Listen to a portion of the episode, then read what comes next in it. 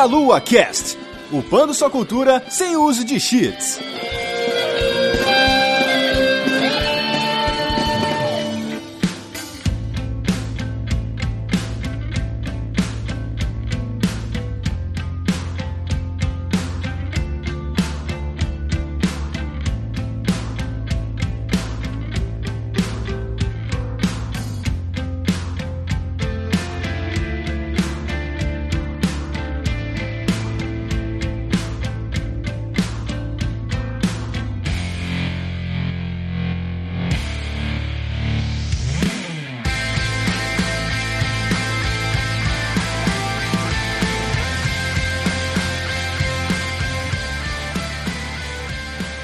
Saudações, queridos ouvintes. Está começando mais um Meia Lua Cast. Eu sou Renato Seveniani, estou aqui com Guilherme Vertamati. Fala, meus queridos. Dessa vez é legal porque todas as minhas indicações eu consegui jogar no Switch. Olha que bonito. Uhum. Um grande sucesso. Né? Estou aqui também com a Nanaka. Olá, pessoas. Tudo bem? Bom, Estou doente. É tudo que eu tenho a dizer.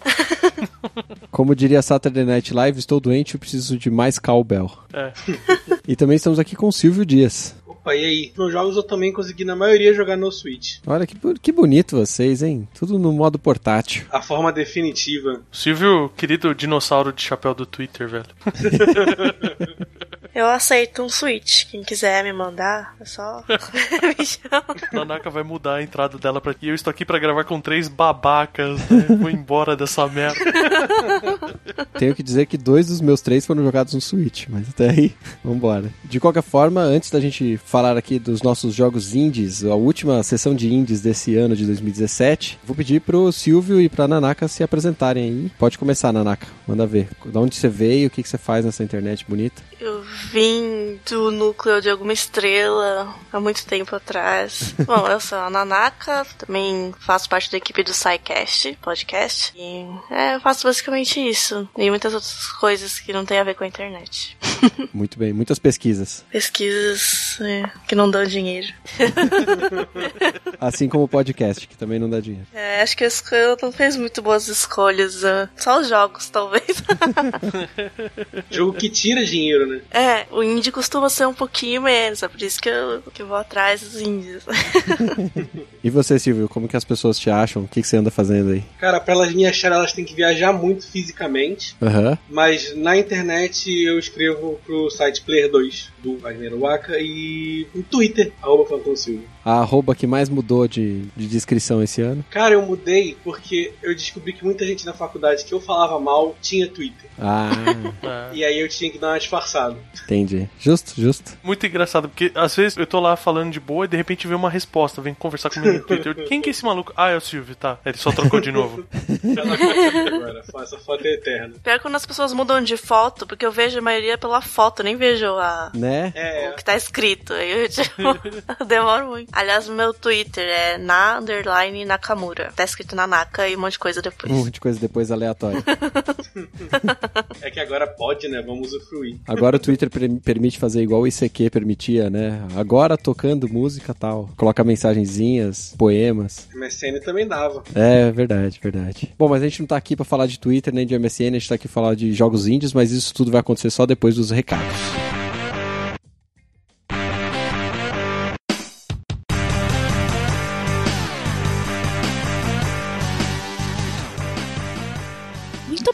Fizemos uma pequena pausa para passar alguns recadinhos para vocês. Dentre eles é que você pode nos ajudar através do Padrim do Meia Lua a partir de um real por mês no cartão de crédito nacional, internacional ou no boleto bancário. Você pode ajudar muita gente. Então basta entrar no endereço www.padrim.com.br barra meia lua ou meialua.sexy barra padrim. E caso você queira divulgar o seu produto, sua marca nesse podcast, basta entrar em contato com a Juliana no e-mail jujubavi@gmail.com. E nos vemos no final do cast para a leitura de comentários.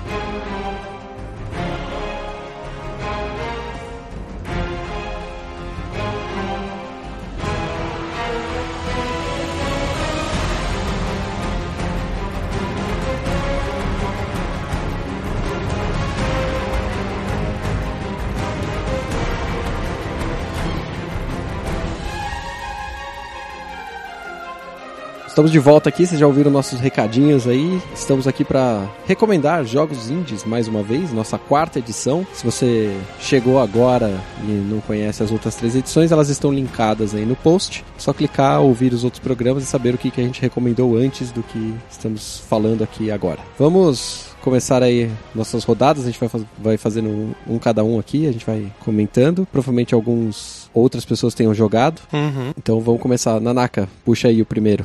Bom, aliás, eu ouvi todos os outros meia-lua de jogos indies e muitos jogos legais, e a maioria eu joguei, e aí não sobrou nenhum pra eu falar aqui. Na verdade, eu fiquei caçando qualquer que eles ainda não falaram.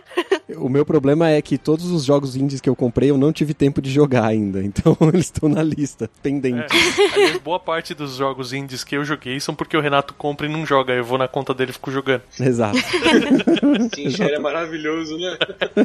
Sensacional, cara. Bom, queria começar com um que eu joguei muito, muito, sei lá quantas horas, que é bem famoso, é o Don't Starve. Uhum. Que vocês com certeza já devem ter jogado. Uhum. Joguei, joguei. Não. Não jogaram? Como eu disse, eles estão na minha lista e eu não consigo jogar. eu joguei o, o, depois, eu não sei se é uma continuação ou não, mas é o Don't Together. Together é. é. o Together. Together é o mais legal. Quer dizer, é, é uma, melhora, uma melhoria, né? Porque o Don't Starve é solo e o Together você pode logar duas pessoas remotas no mesmo servidor e, e jogar juntinho, brincar de casinha. então é um survival, eu gosto muito de survival. O visual dele é muito legal, ele tem um, todo um estilo Tim Burton, assim, meio, meio macabro. Ele é bem simples, assim, a mecânica tal é bem simples, mas tem uma, infin, uma infinidade de coisas que você pode fazer, assim, de combinações de coisas para construir, para ir atrás de itens raros e, e o tempo todo você tem que estar preocupado com a sobrevivência. Você vai morrer de frio, de fome. Então ele é muito legal e dá pra perder bastante tempo jogando ele. Mas a ideia é, é você é um rapaz perdido e tem que sobreviver, mas por quê? É, você acorda no meio do nada. No modo história tem até uma historinha meio que tem um cara que te jogou lá, enfim, mas você acorda num mundo estranho no meio do nada, numa floresta, mais ou menos. E aí uma coisa muito importante é que você não pode ficar no escuro, porque quando escurece, vem um monstro e te pega. Se você não vê nada e acaba, você morre. Então você tem que conseguir sempre fazer um fogo. E aí você precisa catar grama, catar graveto, pedra para fazer fogo. E o jogo é bem divertido, cara. Ah, legal, hein? Ah, então começa assim, você, tipo, querendo, precisando arranjar comida e fogo. E aí, se você não descansa muito também, você começa a ficar maluco. Aí você começa a ver coisas e seu, sua insanidade vai aumentando. Aí os monstros que você tá vendo começam a te bater. A insanidade aumenta, então vem Cutulo, né? É, vem Cutulo. É, Chuchulinho. pra mim, esse jogo é a versão do Tim Burton, cara, visualmente assim, daquele joguinho de esqui do Windows 95. Ski free. Nossa, É. o cara foi muito Porque- longe. Não, é porque o ângulo de câmera é muito igual e você controlar um bonequinho e tem umas coisas nada a ver e de repente vê um monstro e te pega. Ah, sim. Cara, pra mim é, é muito aquele joguinho do esqui. tá Mas ligado? não é esqui, tá? Não é esqui, não tem nada a ver com esqui. Não, não tem nada a ver, não tem absolutamente nada a ver, mas ah, visualmente ele me lembra bastante, assim. Foi um negócio que eu gosto nesse jogo, é a quantidade de mods que ele tem, Sim. que muda bastante as coisas do jogo, assim. Prolonga o tempo que você vai jogar, sabe? Uhum. Eu acho bem legal isso. Você vai encontrando coisas novas. Até no próprio jogo tem uns negócios que você vai encontrando itens e receitas e você consegue fazer umas coisas meio magia negra, assim, pra acabar com os monstros. Isso é bem legal. Tem uma expansão que vem, que aliás já tá incluída no Together, acho que tem uns gigantes que aparecem. E é legal que tem também as estações do ano, né, no Together. Então, tipo, muda entre uma estação e outra, muda várias coisas, inclusive os bichos que aparecem, os monstros que aparecem. E aí tem outra expansão que tem um mundo de cavernas, então você consegue cavar um buraco em alguns lugares e entrar numa caverna, e lá é, é outro mundo, tem outros perigos e tal, é muito legal. Oh, interessante, hein? Eu, eu vejo as imagens dele, mas eu não, não tinha visto gameplay ainda. E ele é bem melhor jogar mais de uma pessoa. Sim, o, o co-op dele é muito bom, é muito legal. E você fica no walkie-talkie com a pessoa, é, pega madeira. Não, eu tô aqui caçando búfalo. ah, eu achei, achei um coelho, vem aqui me ajudar. Tipo, Sim. O público, né, a comunidade criou vários mods bem legais e tem essa meta de deixar o jogo o mais impossível possível, né? Como se ele já fosse fácil, né? É, então, ele já não é um jogo fácil, mas tinha um mod que eu experimentei assim, que falava, ah, o mais difícil de todos. Cara, cada árvore que você cortava, nascia um monstro no lugar onde a árvore tava plantada. Cara, que absurdo. Cara, que- é assim, você não jogava cinco minutos, velho. Eu falava, pô, é impossível. Eu curto fazer o negócio de sobrevivência mesmo. Eu ir crescendo e fazendo minha, minha super mansão, né? Começa com uma fogueirinha, você vai construindo parede, Mas aí tem uns macetes muito engraçados, você acha na internet, tipo, ó, como farmar manteiga. Manteiga é um item super raro que dropa às vezes de uma borboleta, porque ela é uma butterfly, entendeu? Genial.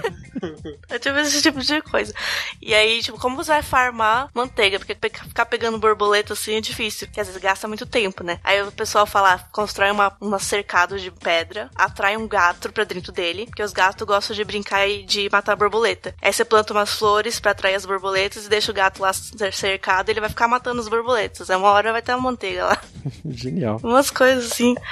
Porque não é nenhum glitch, né? É, é mais exploração. É simplesmente você usando a cabeça pra fazer isso mesmo. Muito bem, gosto disso. Gosto disso, é legal.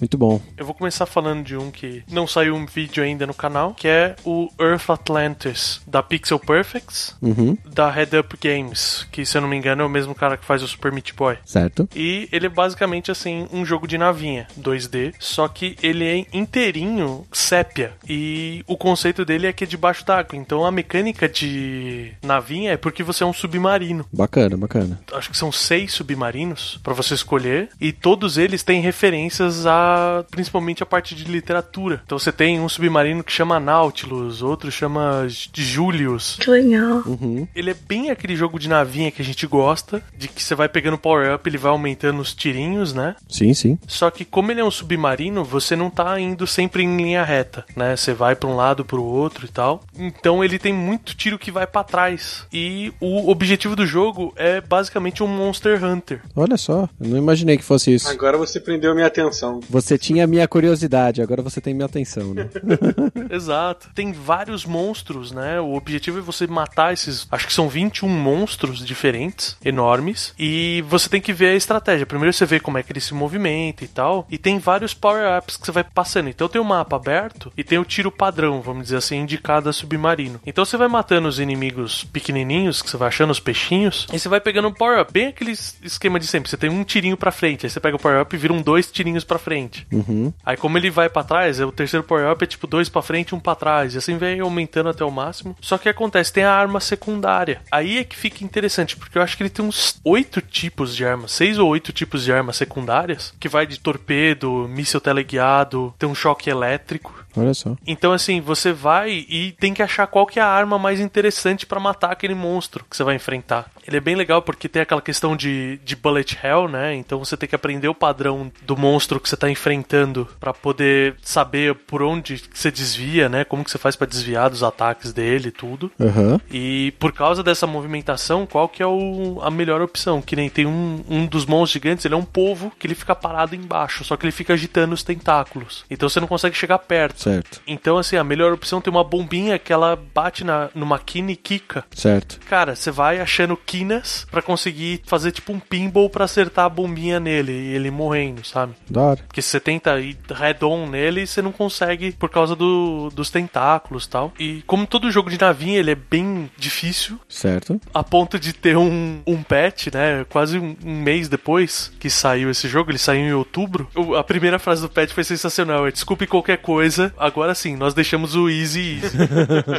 Fiquem tranquilos. Porque você punha no easy mesmo assim, você se fudia pra caraca jogando, sabe? Ah, interessante também. Eu vi umas imagens aqui, é muito bonito. Tô impressionado. Isso que eu ia comentar, porque o, o visual dele é como se você. Ele é sépia, né? Que a gente falou, ele é meio amarelado, assim, meio marrom. Só que ele é como se você tivesse desenhado numa folha de papel, com lápis. Uhum. Exato, parece grafite sobre um papel sépia mesmo, um papel velho. Papel de pão, assim. É, Nossa. A sonoplastia dele é fantástica. A música combina com o ambiente subaquático e tudo mais, dá uma ambientação legal. Apesar de ser 2D, eles têm uma qualidade de animação muito foda, né? A movimentação dos monstros, que nem você descobre, obviamente, que você tá em Nova York, porque tem um trecho da fase que você vê a Estátua da Liberdade afundada lá pra fora. Na verdade, a Terra toda foi submer- submersa, né? Em água. Isso, isso. É, Waterworld, tudo de novo. Só que você descobre que você tá tá no trecho de, de Manhattan, né? Uhum. E é muito legal porque tem inimigos que eles dão um de Blackthorn em cima de você, que você vai atirar nele e ele nada pro fundo. Que filha da E mãe. depois ele volta. E seu tiro passa reto, porque você tá 2D, tá ligado? Ele consegue ir pro plano de trás. Ah, E tem toda uma vida no plano de fundo, assim. Você vê os peixinhos passando, sabe? eu tô vendo aqui, mas tipo, é tudo em preto e branco, eu não consigo entender nada já.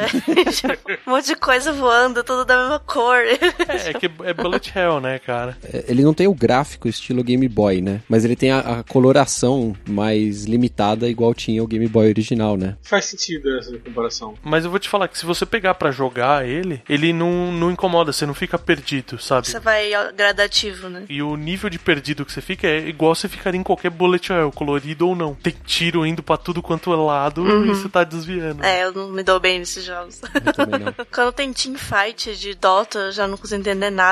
Quem sou eu? Eu gostei de uma definição que o Matheus fez sobre Bullet Hell, É. aqui, o Matheus aqui do Meia Lua, que o Bullet Hell ele é um jogo de labirinto, porque os tiros formam um labirinto e você tem que descobrir o caminho certo entre os tiros pra conseguir chegar no seu objetivo. Eu achei uma definição altamente pertinente, porque a gente está sempre procurando o padrão mesmo quando tá jogando Bullet Hell pra conseguir desviar, né? Mas é bem bonito. Eu só, eu só não entendi, ele é linear ou você tem que achar o monstro e não tem ordem certa? Você tem que achar o monstro. Você tem um mapa em cima, na esquerda, e ele te mostra onde estão os monstros, porque eles não aparecem todos os monstros ao mesmo tempo. É igual a Nanaka falou, ele é gradativo. Você começa numa área que é fechada, aí você destrói um, um monstro, ele quebra uma parede, assim, na, na hora de morrer, o monstro quebra uma parede e você consegue ter acesso a uma outra área. Então o que acontece? Você tem a marcação da onde são os monstros e a marcação da onde tem power-up do tiro secundário. Então você vai passeando pelo mapa, só que ele não é um mapa explícito. Ele é um retângulo que mostra você tá aqui e o item que você quer tá aqui. Ou o monstro tá aqui. Ele funciona como se fosse um radar, sabe? Aham. Ele mostra só o, aquilo que tá se movendo, assim. Você não sabe o que tá entre, né? Tá entre o boss e você ali. É, que nem. Às vezes você olha, tipo, ah, o boss tá bem na minha frente. Mas não, tem uma parede, então você tem que dar uma volta pra chegar no, no boss, entendeu? Mas não é nada ruim, assim. Você pega o jeito rapidinho. Ah, esse jogo tá parecendo muito mais legal do que só vendo imagem, assim. É. Eu esperava outra coisa. Eu, quando eu vi as primeiras imagens desse jogo, eu fiquei interessado pelo estilo visual, mas eu esperava que ele fosse um jogo de exploração, não um jogo de batalha, sabe? Uhum. Eu pensava que ia ser um jogo linearzão. Eu peguei porque eu gosto de jogo de navinha mesmo, mas ele me surpreendeu ainda mais quando ele se mostrou que ele não era linear, ele era mais parecido com Monster Hunter mesmo. Muito bom. E o ápice é você estar com o submarino que chama Nautilus e enfrentar uma lula gigante. Quero falar pras pessoas de Wheels of Aurelia. Ok, É um jogo italiano Uia! que se passa nos anos 70. Bacana, vamos, vamos lá. O que me chamou a atenção nesse jogo é porque eu, eu gosto muito da, de histórias de road trip. Qualquer uma, em qualquer lugar, assim, eu gosto da ideia. E, tipo, não tem muito jogo que segue muito essa ideia, assim. Pode até ter algum visual novel por aí, um jogo que tem aí uma narrativa ali, mas não tem uma mecânica que integra isso. Certo. O lance do Wheels of Aurelia é que ele é exatamente um jogo que você vai dirigir um carro enquanto conversa com pessoas dentro do carro. Ok. Na história, na- com a protagonista, ela tem um- todo um background que não é revelado. E logo no começo ela encontra uma, uma pessoa num bar e as duas decidem viajar juntas. Assim, ela já tava viajando, ela bota outra pessoa pra viajar junto. O que eu esperava desse jogo era que seria uma história, tipo, sei lá, uma história. Você teria um início, meio e fim e acabou. O lance é que esse jogo ele te dá escolhas. E não é só escolhas de diálogo e nem escolhas de opção. Certo. Você pode estar andando numa estrada, na estrada que, pelo que eu entendi, existe uma estrada chamada Aurélia na Itália que ela é muito famosa por lá. Eu não faço ideia se é real ou não, mas ali no jogo é. Uhum. E ela tá querendo ir da Itália pra França, a protagonista. E a outra menina, ela basicamente não tem direção, ela só não tem rumo, ela tá só ali pelo rolê. Quando você tá na estrada, existem do- dois caminhos que você pode fazer. Esses dois caminhos são suas escolhas, só que sem o jogo te falar nada. Ele não te explica que vai mudar a história ou que as coisas vão acontecer diferentes, nem nada com esse caminho diferente. E desses caminhos abrem outros caminhos e outros caminhos e outras possibilidades e ele vai se abrindo pra um monte de final. Ah, que legal. O lance que, que eu, eu não tava esperando realmente é que os finais, tipo assim, se você foi foi falando com a, com a menina, e aí vocês brigam e ela quer sair do carro. Aí de sair do carro, acabou o jogo, e aí tem um textinho contando o que aconteceu com o protagonista. Certo. E a escolha de ser os anos 70 na Itália tem um motivo, que é que na Itália, por sei lá qual razão, um monte de merda aconteceu. Teve sequestros importantes, teve terrorismo, tava acontecendo tudo ao mesmo tempo. Eu não consegui nem chegar em todos os finais, assim, eu joguei, joguei, joguei, fui fazendo os finais, porque você faz o final e você pode continuar de um ponto antes. Então você não precisa refazer tudo para chegar ali. Então o jogo ele reconhece que isso seria chato pra cacete. Uhum. Então, às vezes vai ter um final feliz, mas que corta parte do caminho da protagonista. Às vezes é um caminho que corta o caminho da protagonista, só que ela basicamente estava onde estava acontecendo esse atentado terrorista que realmente aconteceu. Então ele vai meio que passando por isso, assim. Entendi. O único negócio que tipo, eu não gosto desse jogo é que dirigir nele e escolher as respostas é muito ruim. A parte videogame dele é ruim, é isso que você tá falando? Controlar é bom, o problema é que controlar e ler é muito difícil. Mas você pode pausar e aí responder. Não. Don't text driving, tipo. Eu ia falar exatamente isso, Nanaka. O maior ensinamento desse jogo é Don't Text and Drive, né? Podia pelo menos ficar em câmera lenta que já ajudava. Mas, e aí tem uma, tem uma cena que acabou marcando que eu fiquei rindo. É porque te- acontece uma coisa e você tem que correr, só que correr em segurança. A menina que tá no, no seu lado, ela fica pedindo, ah, corre, corre, mas não, não, não bate, não sei o quê. E não tem como não bater. Porque se você corre, você vai bater. Certo. Em todos os carros na minha frente, eu bati. E na, não tinha nada disso na narrativa, sabe? É, eles ignoravam completamente com a forma que você estava dirigindo, porque o jogo sabe que você não tem como dirigir direito. Entendi. Então, é, sabe aquela di- dissonância ludor narrativa que tanto se discutia antigamente meio que morreu? Esse jogo é bem um exemplo do problema disso. Entendi. Mas a história vale a pena. É muito legal, porque é uma história que você vai contando em vários pedaços, você vai vendo vários finais, e todos eles são bons. Assim. Pode ter um que é meio anticlimático e tudo mais, mas são legais e você, aos poucos, você vai conhecendo mais de cada personagem. E por você, sei lá, você vira pra direita ou vira pra esquerda, se você virou pra direita e terminou da direita, na esquerda você vai conhecer mais um pouco, que às vezes responde um lado do, da direita, sabe? Então tem rotas que você vai fazer, você não vai saber o porquê dessa viagem da protagonista. Mas na outra, ela já dá uma- um indício, já explica melhor. Então assim, foi muito interessante. Tem ainda um fato de que você pode dar carona pra outras pessoas na estrada, e nessas caronas você conhece mais narrativas de outras pessoas que são bem curtinhas, sabe? São. Acho que é bem a coisa de viagem mesmo, de você, sei lá, tá falando com alguém numa parada, qualquer coisa assim, e é só um relance da vida da pessoa, é só um motivo dela tá viajando, ou algo que acabou de acontecer com ela, e ele passa, vai embora e você continua a história principal. Caraca, é tipo o jogo dos free talkers, isso. É porque se você vai pegar carona com uma pessoa, você vai falar, né? Pelo amor de Deus. É bem estilinho começo dos anos 90, né? O visualzinho dele. É 70, né, que ele falou? Do que se passa a história? Não, que passa, mas eu digo, o visual do jogo me lembra os joguinhos do início da década de 90, entendeu? Ah, entendi. Só que em HD, assim. É, tipo, Out of This World pra frente, sabe? Uma coisa. Ele é bem minimalista, pelo que eu tô vendo aqui, sabe? É bem bacana. Cores chapadas, né? É, cor chapada, é. E a trilha sonora dele é um negócio que, tipo, os caras acertaram perfeitamente, assim. Eu nunca ouvi falar daquelas músicas, mas são muito boas de ouvir enquanto você tá dirigindo, no finalzinho, quando passa os créditos em cada final, assim. Mas só música italiana, não? Eu acho que é. Na minha cabeça tá tocando, tipo, tarantela a viagem inteira, tá ligado? Porque, tipo assim, eu acho que é uma banda italiana cantando em inglês, Ah, entendi. mas é um negócio desse. Tá bom. Legal. Mas são músicas originais. Eu, não, eu acho que porque tem um álbum. Eu Ah, acho- tá bom. Ou foi, tipo, sabe, é uma mistura. Entendi. Ok, que bom, curti. E eu pesquisei aqui, Via Aurélia é uma estrada construída na Roma antiga que liga Pisa a Roma. Cara, é muito instinto de costelas e hidromel isso. Eu tô com a mesma página provavelmente aberta Pode ser. pra fazer o mesmo, esperando a hora certa pra fazer o mesmo comentário, velho. Mas ele foi mais rápido, viu? 200 antes da Era Comum. É, e ela liga Roma a Pisa, né? É, muito bom. E pelo, pela costa ainda, bonito. Deve ser uma trajetória legal. Só uma correção, é, é um álbum original feito por uma banda que, tipo, já tem outros álbuns, mas aí eles fizeram. É específico pro jogo. Legal, bacana, bacana. Nossa, eu fiquei morrendo de vontade de jogar isso aqui, cara. E tem até pra iOS, sabe? Você tem PC, Play 4, Xbox One, Switch, você pode jogar em qualquer lugar. É uma historinha legal. Renato, por gentileza, comprar esse pra eu jogar. Obrigado. Deve estar um dólar, cara. Tá tranquilo.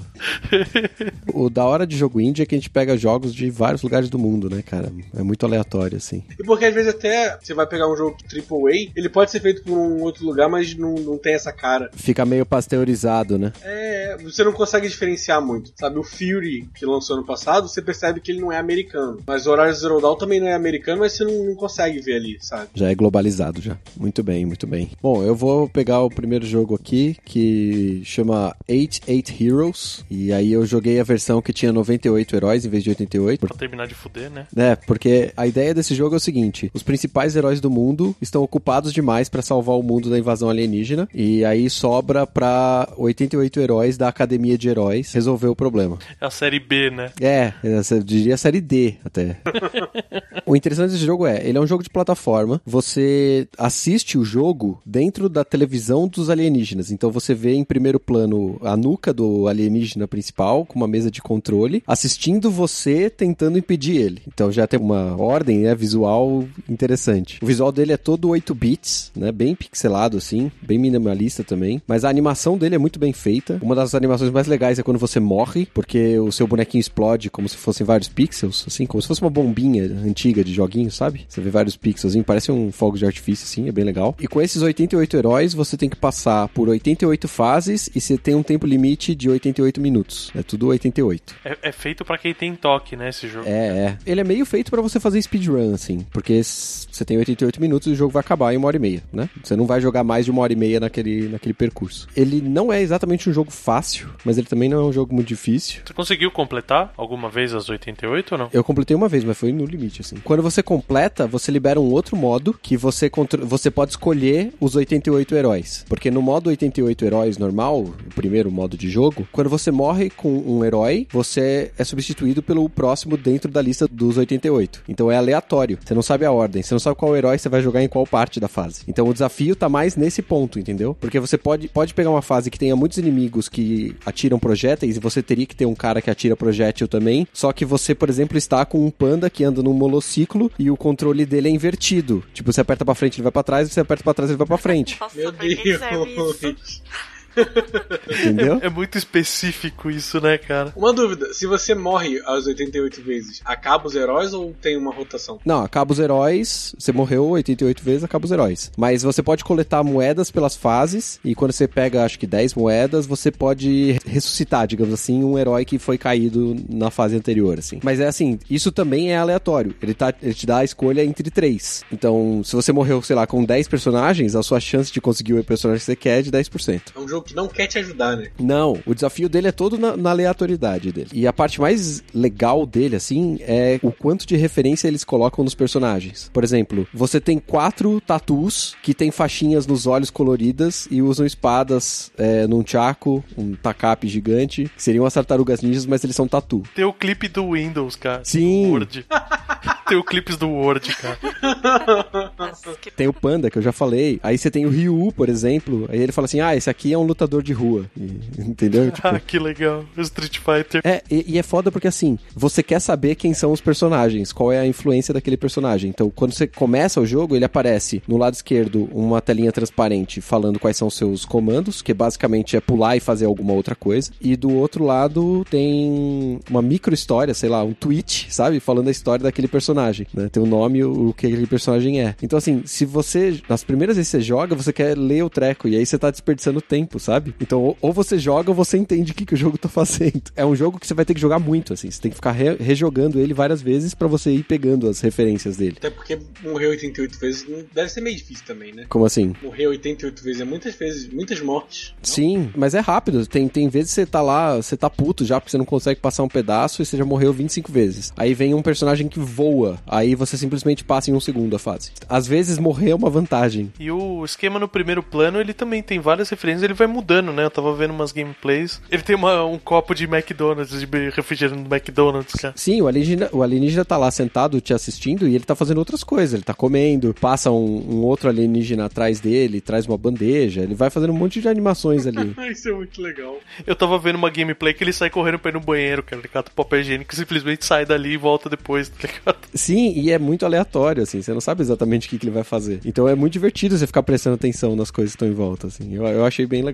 E a versão do Switch, eu não sei se tem pra outros consoles dessa versão, ela tem 98 heróis em vez de 88. Então, mesmo que, por exemplo, se você jogar a versão de 88 heróis, normal, né, tradicional, você sempre sabe que você vai jogar com todos aqueles mesmos. Na versão de 98 tem 10 a mais, então você pode ter um random aleatório mais ainda, assim, sabe? Tem um random em cima do random. É, é bem mais difícil. E aí você tem outros dois modos. Um é você escolhe oito heróis pra passar essas 88 fases, então aí cada herói teria 10 fases, mas aí é sequencial, né? Você vai morrendo, troca de herói de qualquer forma. E tem uma outra que você escolhe um herói só. E aí você tem 88 vidas. Que seria como um, um jogo mais tradicional, assim. Mas aí você tem que, você tem que ir zerando o jogo pra poder ir liberando esses outros modos. assim. Eu ia te perguntar, você falou da versão do Switch. Você jogou ele na TV ou mobile? Eu praticamente só jogo meu, meu Switch mobile. Nunca joguei na TV. Não sei se vai ficar muito feio na TV. Como ele tem todo essa moldura em volta, tem as coisas acontecendo, não fica muito pequeno? Você achou que te, te incomodou a tela ficar mais reduzida ainda? Não, o que me incomoda é porque como você aparece lá com o herói e ele mostra os comandos e qual é a história dele, tem algumas fases que você precisaria ver um pouquinho mais do que ele tá deixando ver, sabe? Com aquela transparência colorida. E aí ele, ele te dá uma opção que é você aperta o L e aí aquelas coisas todas coisas e a sua câmera, você move a câmera, entendeu? E aí você consegue ver. Mas se você tiver alguma coisa que tem que fazer um salto logo no começo assim, ou tem um- uma armadilha, você pode não conseguir ver assim. E aí você vai morrer andando pra frente, sabe? Tem algumas coisinhas que a interface dá uma, uma atrapalhada. Mas é, é bem pouco assim. E depois que você pega o jeito e sabe qual que é- o que, que o personagem faz, como você repete muito o jogo, pelo menos as primeiras fases você basicamente decora elas, né? Você já sabe exatamente qual é o caminho, qual que é o herói que você precisaria. Às vezes você se mata com o herói que você tem, que você sabe que ele não vai te resolver. E o, o bizarro é que você tá ali, né? E você sabe exatamente o que você tem que fazer e você morre à toa, assim. É muito idiota. Videogames são, são isso, né? Videogame é isso. Exato, exato. Mas eu achei bem divertido, assim. Não, não sei se é um jogo que todo mundo vai gostar, sabe? Por- Porque ele é um jogo muito simples no, no quesito dele. É um jogo de você ficar rejogando. Se você quiser realmente terminar um jogo, fazer uma, uma história, alguma coisa assim, talvez não seja muito a sua praia, assim. Mas fica, fica a dica aí. Mas é um estilo de jogo bem legal pra você ter num videogame que ele é basicamente um portátil, né? Sim, sim. Você aperta o botão, fecha lá, depois você volta à próxima tela. Exato, é tipo, ah, eu tenho cinco minutos aqui, dá pra eu brincar rapidinho uma, duas fases e desligo ele e continuo o que eu tô fazendo, sabe? É, e o loading dele é rapidinho também, acho que é uns 4 segundos ele tá na tela pra você jogar. Eu imaginei mesmo, com simplicidade toda, que ele não ia ser muito longo o load. Eu, eu acho que deve ser meio chato você jogar ele sentado na TV, assim. Talvez seja um pouco mais chato. Tipo, tá preso no sofá pra jogar esse jogo. O Switch faz essas coisas. Ele estraga a nossa experiência do resto, Tu tá jogando no Play 4 lá, tu já pensa, ah, queria jogar deitado. né? E ele é só single player. Pelo menos o tanto que eu joguei, eu só vi single player. Não vi nada multiplayer. Eu tô vendo imagens aqui, mas é só single player também. Que senão, é, Lost Vikings ele era um pouco mais lento, vamos dizer assim, né? Então funcionava bem, mas eu imaginei alguma coisa na pegada do The Lost Vikings. Ah, sim. É, Controlar vários personagens. Um herói complementando o outro, sabe? Sim, sim. É, não, não é o caso. Esse aqui você tem que se virar sozinho, fazer tudo na raça.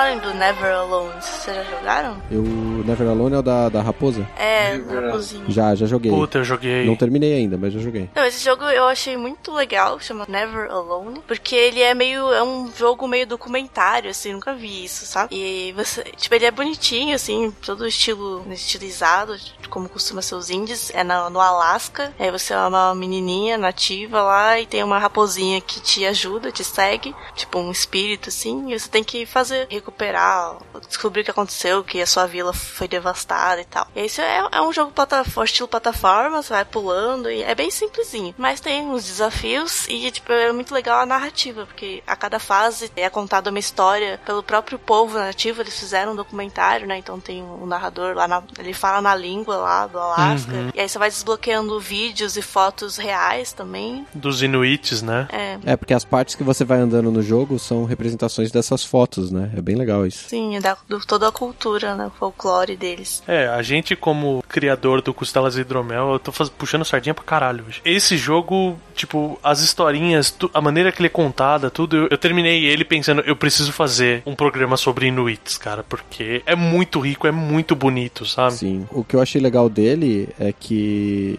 ele é simples, mas ele tem uns desafios bem razoáveis, assim. É meio desesperador às vezes. Eu nem consegui fazer tudo, às vezes. É que eu não tenho muita paciência quando eu tô, tipo, parada num lugar que eu, eu falei, eu não vou conseguir resolver isso. Não adianta quanto pensar, eu não vou conseguir. Aí eu vou procurar como que eu resolvo isso.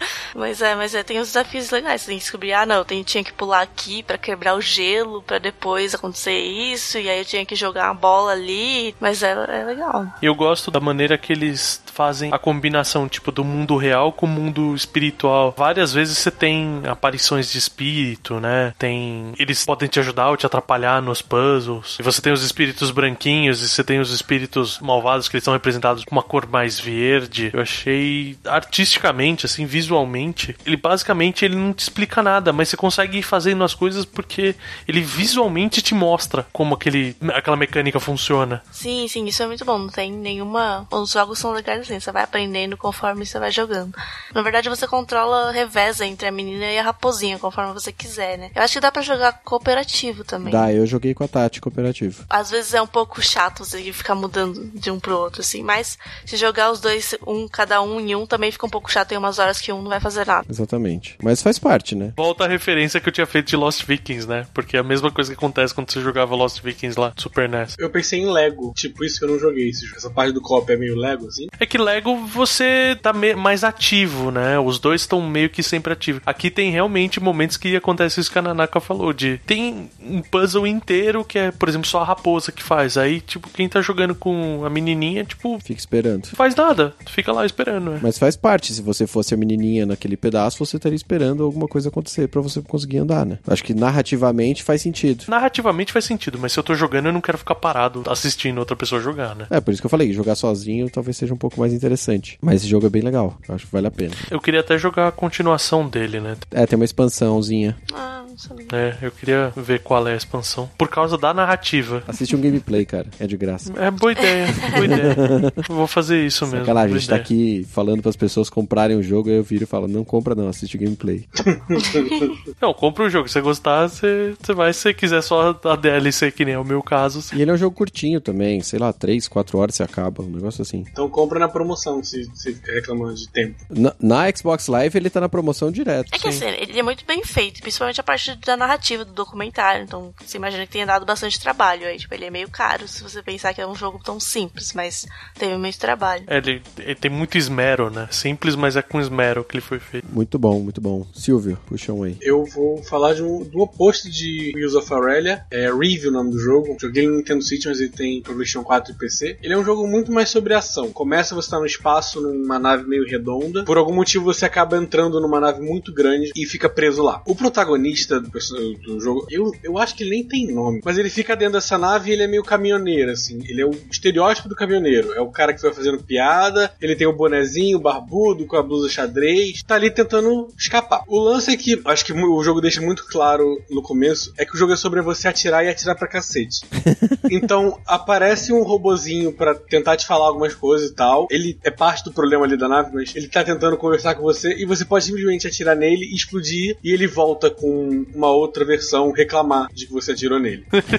em todo o jogo, você pode ignorar completamente a narrativa atirando nesse robô. E é meio que isso. A partir do momento que essa nave entra na nave maior, ela vira um robô meio aranha. Ele, ele até chama meio de nave, robô, aranha. E você vai andando como um jogo de plataforma mesmo, podendo atirar no, no- nos inimigos que vem, que são vários tipos de robôs diferentes, quanto hackear. O hack é só apertar um botão diferente do de atirar e apontar pra onde você vai hackear. O lance é que ele usa esses dois, essas duas mecânicas juntas, ah, de hackear, as três, né? A de hackear, a de plataforma e a de atirar, e faz algumas coisas muito próprias dele. Mas o que, é o hackear? Antes de explicar da combinação. Então, o hackear é uma. ah, você vai abrir uma porta e vai apontar pra uma maquininha, tá piscando com. acho que é RB ou R1, qualquer coisa assim. Apontar ali, fica um tempinho, o jogo fica meio em câmera lenta, hackeia e abriu a porta. Ah, entendi. Ou com o tempo você vai ganhando habilidade pelo jogo mesmo, não é uma melhoria. Não é só o jogo vai te dando essa habilidade de você vai hackear um robô que te cura um pouco, um robô que atira junto com você e vai ganhando essas coisas. O lance é, o jogo ele tem, como uma nave robô aranha, ele tem partes que vão ser de nave. Então, existem momentos que tem um círculo de gravidade no meio da nave. E aí nessa, nesse círculo você voa como uma nave só nesse círculo. E aí ele usa esse círculo para criar uma ação diferente própria para essa mecânica de nave em que você vai ter que atirar entre, nos 360 graus. Ele usa esse momento e ele só usa muito depois. Então, acho que sabe aquela coisa de Mario Galaxy de ele usa algo muito bem uma vez, ele te dá o gostinho de quero mais e você praticamente não vê isso de novo. Ou você vê com alguma diferença ou com uma melhoria ou mais difícil. Então ele vai usando isso. No, nos lances do círculo de gravidade, por exemplo, você tem que pular entre círculos de gravidade, mas alguns não estão ativos. Então você pula, usa a câmera lenta para hackear um negócio, cai nesse. E você vai atirando. Pula, vai nesse e vai atirando. Então ele vai criando uma dificuldade nessa diversidade de mecânicas que ele usa. E depois disso você pula para uma parte que tem trens dentro da nave. Então é todo um lance pular em cima do trem e atirar, não sei o que. E tipo, é muito simples tudo quando você joga. Ele é muito simples. Só que é tudo feito com muito carinho. Atirar nesse jogo é muito bom. O pulo nesse jogo funciona muito bem. O, o visual é muito. Ele é simples, mas funciona e é muito bonitinho assim de ver. O lance do personagem ser esse cara que vai fazendo umas piadinhas ou, ou simplesmente ignorando o robô e atirando nele e reclamando de tudo. Dá um charme bizarro, mas que funciona. Então, assim, é um jogo que eu peguei esperando nada. E eu acho que ele é uma das melhores coisas que eu joguei no Switch sem ser Mario e Zelda e todas essas coisas. Tipo, não tem como comparar. Bacana, hein? Mas ele é um jogo que foi lançado ano passado e eu não vi ninguém falando sobre. Mas é muito divertido assim, de jogar. É porque é difícil de achar coisas sobre ele, cara. Eu coloquei Rive, tem uma, uma linha de perfume que chama La Rive. E por algum motivo tem mais fotos desses perfumes e de rastelos, por algum motivo,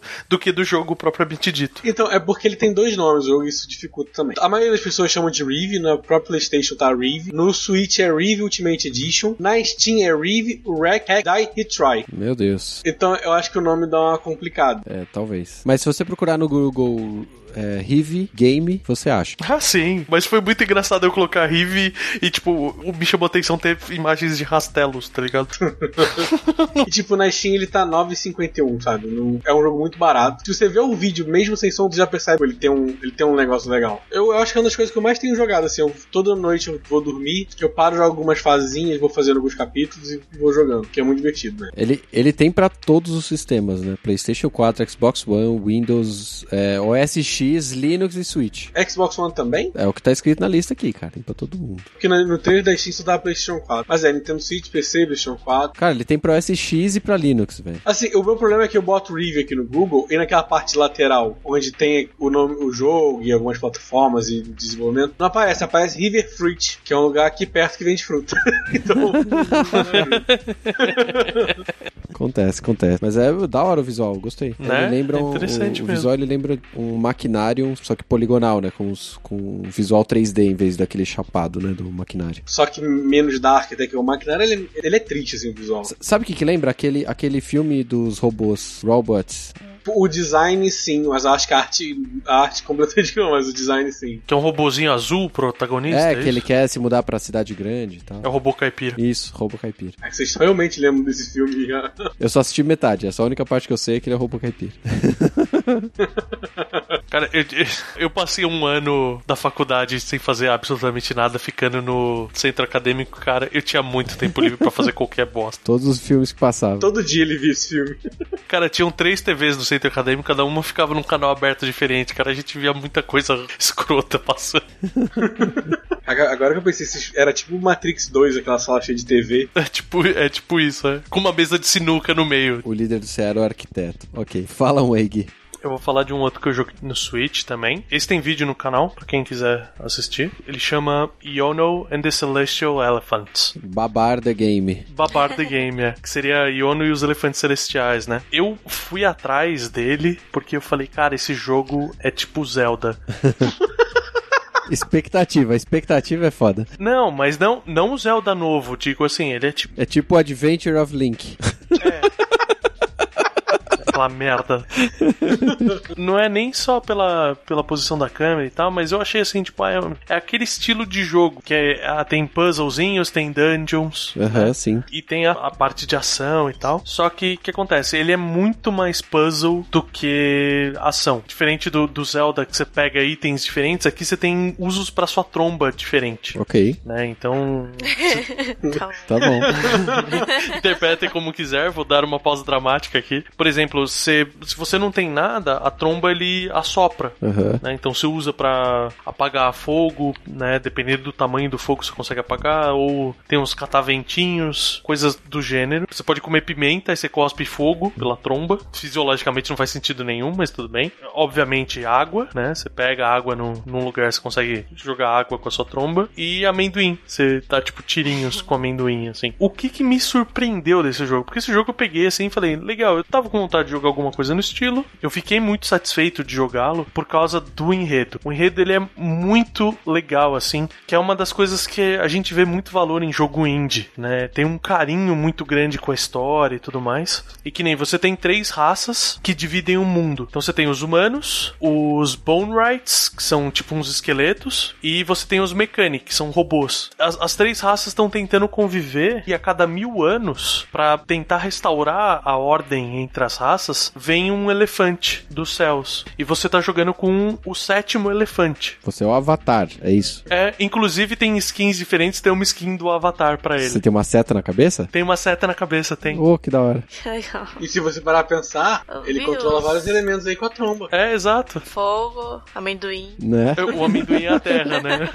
É o elemento da terra virou um amendoim. Ele é super meigo o joguinho, ele é todo colorido, bonitinho, assim. A batalha dele é estupidamente simples. Você tem o que seriam os equivalentes a Piece of Hearts. Pega quatro pecinhas e a cada quatro pecinhas você aumenta a sua vida. Mas, cara, se eu tivesse um quadradinho de vida o jogo inteiro, não ia fazer diferença. Tirando os bosses, porque os bosses do jogo eles são puzzles também. Ah, tá bom. E até entender o que, que você tem que fazer, como é que funciona o puzzle, você leva umas boas porradinhas. Mas o, o que eu tava falando era da questão do enredo. É muito legal que ele vem pra Terra, o Yono, e ele é novinho. Ele é um elefantinho pequenininho ainda. Ele tá descobrindo quais são os problemas que cada raça tem pra poder conseguir lidar com elas. Então você tem, por exemplo, a ganância dos humanos, né, que estão tentando dominar as outras duas raças. Você tem um posicionamento dos Bone Rights, que são esqueletos, que é muito parecido com o dos elfos em literatura fantástica. Que é aquele negócio tipo, ah, eu vivo trocentos anos, então meio que se exploda o que tá acontecendo à minha volta, sabe? Tipo, ah, eu tenho a minha vida aqui, eu levo ela do jeito que eu quiser. E os Mecani, ele tem uma discussão sensacional existencialista. Tipo, a gente foi criado pelos humanos, agora a gente conseguiu autonomia, né? E eles têm essa discussão de tipo, como que a gente vai conseguir? Porque eles estão querendo estabelecer rotas de mercado. Que como eles são robôs, eles que produzem as coisas. Uhum. Então eles querem vender pros humanos e eles ficam nesse questionamento, mas será que a gente tem o direito de cobrar dos humanos se a gente foi criados por eles, sabe? Tem, você vai conversando com as pessoas nas cidades, que tem uma cidade pra cada raça, e é muito, tipo, mais profundo, sabe? Eu lia os diálogos eu falo, caralho, eu não peguei esse jogo esperando parar pra pensar desse jeito que eu tô parando pra pensar, sabe? Oh, legal. Mas ele é um jogo curto, né? Ele é um jogo bem curtinho, ele também tem aí as suas quatro horinhas, você termina o jogo. O problema é assim, ele tem, tipo, sem brincadeira, umas 30 skins diferentes por elefante. Só que todas são absurdamente caras, velho. Putz. Todas são absurdamente caras. Então, assim, você gostou de uma, você pega. Então eu meio que, tipo, entre uma cidade e outra, eu trocava a skin, mas, tipo, ou seja, no final do jogo eu acabei com, tipo, com, tendo que comprar três skins diferentes. Que eu comprei uma, a do Avatar, que tem a setinha, tem uma que ele tá vestidinho de Lin, Certo. e tem o, a terceira que é o Darth Maul. Então ele fica todo preto com aquelas manchas vermelhas no rosto, sabe? Igualzinho o Darth Maul. Eu falei, porra, esse, esse jogo tá me ganhando em muitos níveis. Eu queria, eu queria ter gostado desse jogo como você gostou, assim. Eu achei muito ruim. É isso que eu espero. Treta. eu entendo que ele tem um monte de bug. Eu passei por, tipo, teve puzzles que eu passei direto porque se eu ficava dando cabeçada na parede, que teoricamente você bate na parede, ele vibra e as coisas caem. Então, tipo, lá tem um negocinho, uma chave lá no alto, você bate na parede, a chave cai pra frente. Eu não gostava dos puzzles, sabe? Eu achava meio sem graça, assim, sem criatividade. Então eu não tava ligando mais pra mecânica, eu tava tão fascinado pelas historinhas que eu tava lendo, e, e eu comecei a fazer exatamente isso. Aí o que acontece? Você dá a cabeçada, o negócio cai, só que tem algum bug, pelo menos na versão do Switch, que se você ficar batendo a cabeça bastante, em vez do objeto cair pra frente, é você que decola pra trás. Então eu escolhia, tá, eu tenho que ir ali, então eu achava uma parede oposta e ficava batendo nela e tipo, puf, de repente eu voava pro lugar que eu queria ir. Pô, mas aí você fez o jogo ficar mais legal, né? Sabe disso. Tem uma coisa nesse jogo que me irritou demais. Que eu morri muito nesse jogo. E. Ô, louco? Como Sério, assim? os cara? inimigos mais fracos me matavam porque eu não conseguia acertar, eu não sacava o time. Nossa, mas é só punhetar o ar, cara. Ah, mas eu errei. Aí.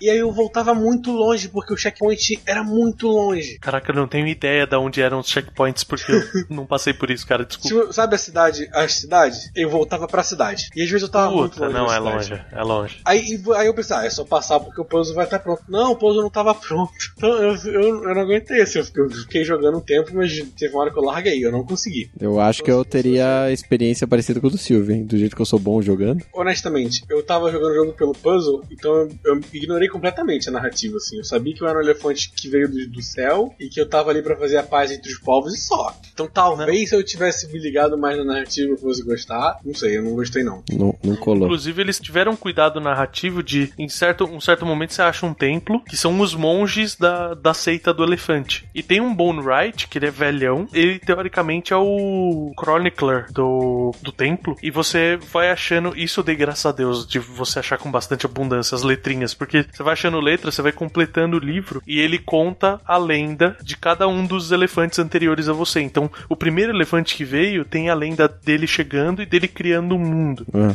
Aí você tem um outro elefante que ele cria os Bone Rights, porque foi uma batalha absurda que teve. E ela e é uma aliá, né? Na verdade, não é um elefante. E ela fica tão chateada que ela revive aquilo e ensina a eles o valor deles continuarem vivos. Então eles se tornam imortais por causa disso. Então vai tendo a lenda dos outros seis elefantes que veio antes. É, assim, teoricamente o jogo se acaba em quatro horas. Eu levei, sei lá, umas 10 horas pra acabar porque eu realmente fiquei lendo e ficava falando com todo mundo. Eu tô surpreso demais com isso. Silvio vai chorar no cantinho depois desse cast. Vou até baixar aqui no Switch de novo. Mas eu entendo o que você quis dizer, cara, porque assim, eu, eu chego, fui chegando no final e fui perdendo a paciência com o puzzle. Eu fui usando a técnica da cabeçada na parede e, e o arremesso fantasma pra trás, entendeu? Foi dando certo. Então temos aí um jogo com experiência mista aí. Se você gosta de história, joga. Se você gosta de puzzle, talvez não. Tem outros jogos de puzzle melhor. Se você quer só puzzle, joga Zelda. Muito bem. Ou, ou- ou os clones dele. Não, não, os clones não, não joga Ocean Horn, que é um tiro na cara, é uma bosta Ocean Horn. Então, Ocean Horn deve ser o pior jogo que tá em todo lugar, né? É. e vai ter o segundo ainda, né? Horroroso. Tá bom. Eu fiz uma live de Ocean Horn e eu larguei a live no meio porque eu falei, eu vou trocar o jogo porque eu não aguento mais jogar essa merda. Bom, eu vou falar rapidinho aqui de um jogo brasileiro que chama Rocket Fist, que a gente falou pouco já no Meia Lua. né? Nunca, nunca, Nunca mencionamos eles em live. O Bach já fez live jogando. A gente já fez podcast citando, com, conversando com o Daniel SND e com o Thiago Adamo, né? Mas só pra deixar recomendado, porque ele também tem no Switch e o Switch é legal pra jogos multiplayer. Eu joguei ele na época que ele saiu no Switch, então eu acho que ele ainda precisa de umas otimizações. Eu acho que ele tem algumas coisinhas que dão uma engasgada assim. Mas já é um puto orgulho ter um jogo brasileiro no Switch. Ah, sim, sim. Foi o primeiro, né? Foi o primeiro jogo orgulho. brasileiro no Switch. O pessoal que você entrevistou na BGS tinha gente Falando tinha que ia mais fazer gente pro Switch. interessada é. falando que ia fazer pro Switch, né? Exato, exato. De qualquer forma, Rocket Fist é um jogo de é, batalha em arena, né? Você tem vários níveis e você é um robozinho que tem que lutar contra a inteligência artificial que tomou conta da fábrica de robôs e salvar a fábrica de robôs. É basicamente isso que você tem que fazer. Eu posso ter entendido a história errada, mas pelo menos é, é mais ou menos isso que parece. E você tem o poder de ter um Rocket Fist, um, um punho de foguete que você atira nos outros pra derrubá-los, né? E, e seguir o, o jogo. O interessante é que você tem um modo história, que é bem legal. Tem vários desafios diferentes e vai ficando bem difícil. E o modo multiplayer, que você joga até quatro pessoas, um contra o outro, né? E ele tem pra várias plataformas. Tem uma, uma curva de aprendizado bem feitinha, né? É bem legal, assim, a... É. Eu, eu, pelo menos, eu não me senti nem subestimado e nem superestimado pela curva de aprendizado dele. Conforme as fases vão do single player, você vai passando. É, como a gente comentou no podcast, eu e o Thiago, a gente precisaria de um nível Thiago e Renato, sabe? Um nível super easy. porque eu sou muito ruim. Mas eu sou muito ruim porque você é um robô que é uma bolinha com dois pezinhos e o seu punho fica no seu lado direito. O problema é que você tem que mirar com o punho, entendeu? Você tem que direcionar o seu punho na direção dele. Você não pode... E eu fico olhando pra bolinha robô e eu fico colocando o robô Ah. no meio. Então eu atiro no lado mira dos do personagens. corpo. Exato. Então eu erro todos os tiros. É que aí eu preciso, sei lá, jogar uns 20 minutos pra eu para o meu cérebro se ajustar, assim, aí eu consigo jogar, sabe? Mas eu, eu acho ele muito divertido, principalmente quando tá jogando contra. É bem, bem Esse legal. é um jogo que eu ainda quero ter. É, eu tenho ele na Steam e eu tenho ele no Switch. É um dos jogos que eu quebrei minha regra e comprei duas vezes. Ah, o Switch me parece o lugar certo, né? É, eu- eu só acho que eles realmente precisariam dar uma otimizada nele. Porque, por exemplo, o controle no Switch é invertido, A e B, X, Y, né? E, e ele tá como se fosse no controle do Xbox, entendeu? Então você aperta o B, na verdade ele é o A do Xbox. Ah, Entendeu? Tem, é isso aí. tem, tem alguns ajustezinhos que eles precisariam fazer. Eu não sei o quanto eles têm tempo pra fazer esses ajustes, porque jogo indie, né? Mas tem algumas coisinhas desse tipo que seriam legais, assim. Sabe por que eu não tive esse problema? Porque quando a gente jogou, eu tava com o controle do Switch que não tem let não tem o desenho nas letras, que seria o D-pad. Então, pra mim, assim, acabou sendo tipo, ah, esse é o que atira, entendeu? Sim, sim. Eu, não, eu não associei nenhuma letra ao que eu tava fazendo. Ah, sim, não, não tem problema nenhum, você acostuma rapidinho. Mas é, é só uma questão de otimização pro console, né? Você falou de otimização, eu senti um, pelo menos quando a gente tava jogando, que tinha mais coisas na tela e deu, da- dava umas quedinhas de frame que pra um jogo que você precisa ter precisão, enchia um pouco o saco, sabe? Ele dava umas engasgadinhas na hora que você tá mirando, assim, você tipo, puta. Isso é um negócio que eu tô assistindo muito no Switch. Eu vejo muito jogo que parece que não rodaria, mas não tá otimizado do jeito certo ainda. Eu acho que ainda é um problema da plataforma, que ela é diferente das outras, né? Você tá programando por um, por um celular, né? Então provavelmente os caras que fazem pra celular, talvez tenham uma otimização mais próxima, né? Que tem uma limitação de memória maior, etc. Mas quando você faz pra console, aí ferrou, né? Ao mesmo tempo, só comentar, Doom no Switch funciona muito bem. A galera que faz jogo pro Switch normalmente perde um tempão otimizando e o negócio fica fantástico, assim, né? O Skyrim também funcionou super bem no Switch. Sim, Gostei muito também. Mas é como eu disse, né? É um jogo indie, então, assim, a gente Não, dá uma descontada em algumas horas, né? Não, não, não, é, mas é importante, né? A pessoa que vai, vai comprar tem que saber o que tá acontecendo. Mas assim, ele tá disponível pra computador, pra, pra é, acho que pra Xbox também, eu não sei se tipo PlayStation, se já tava disponível. Ninguém liga pro PlayStation. Ninguém liga, só 60 milhões de pessoas. Mas é um, é um jogo divertido pra multiplayer, assim, e, é- e ele é baratinho, então acho que vale a pena, assim.